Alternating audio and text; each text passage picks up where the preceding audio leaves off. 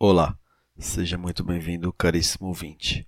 Esse é o episódio número 3 de Nona Arte HQ. Eu sou DJ Edertech e hoje eu vou falar sobre a primeira edição de Noite das Trevas Metal.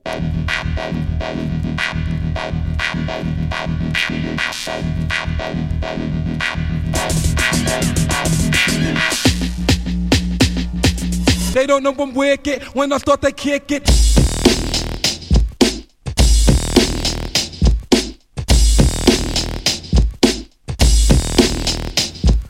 Noite das Trevas Metal é uma saga que durou seis volumes nos Estados Unidos, publicados entre junho de 2017 até março de 2018.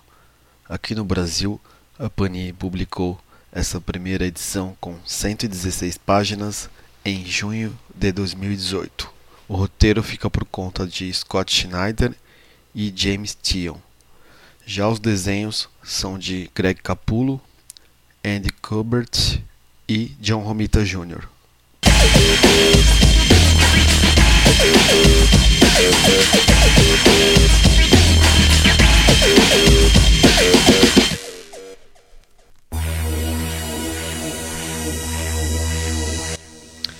A princípio, para você poder entender melhor a história, você teria que ter lido eh, algumas outras, como A Morte do Gavião Negro, a mensal Batman Grandes Astros, alguns arcos dos 952, como Morte em Família, A Corte das Corujas e principalmente o encadernado do multiverso, onde tem um mapa com 52 terras do universo DC.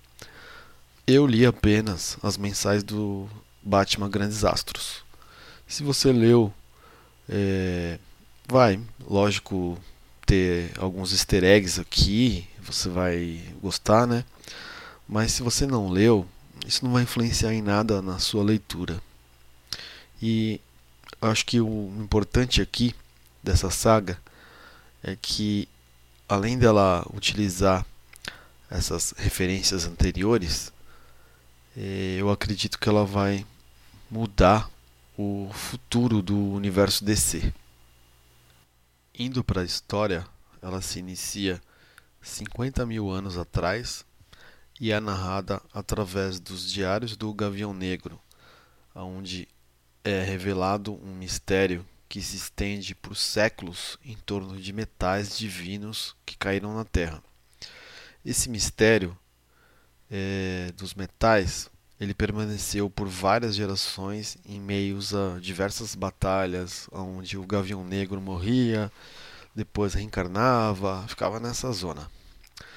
Quanto mais isso ocorria, mais eles se aprofundavam nesse mistério, tentando desvendar quem estaria por trás desse mal absoluto. Chegando nos dias atuais, a Liga da Justiça está em uma batalha contra Mongul fora da Terra. Após o desfecho dessa batalha, no caminho de volta à Terra, a Liga cruza com a mulher do Gavião Negro, aonde ela revela que o seu marido, Gavião Negro, que atualmente está desaparecido, vinha investigando os mistérios desses metais. Após um bate-boca entre ela e a Liga, ela percebe que o Batman sumiu. Já na Batcaverna, o Batman ouve um zumbido lá dentro e de repente ele encontra o diário do Gavião Negro. A partir desse momento, a história começa a se encaixar e ela deixa um ótimo gancho para a segunda edição, revelando um personagem icônico do universo DC. É claro que eu não vou revelar ele aqui para não estragar a leitura, mas é um personagem foda, hein?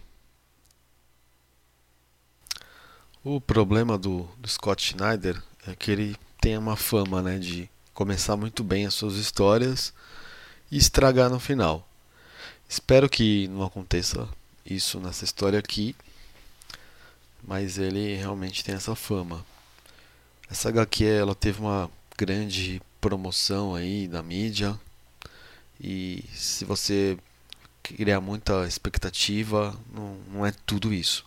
Mas é uma boa história, eu, eu recomendo a leitura desse material. Gostei bastante.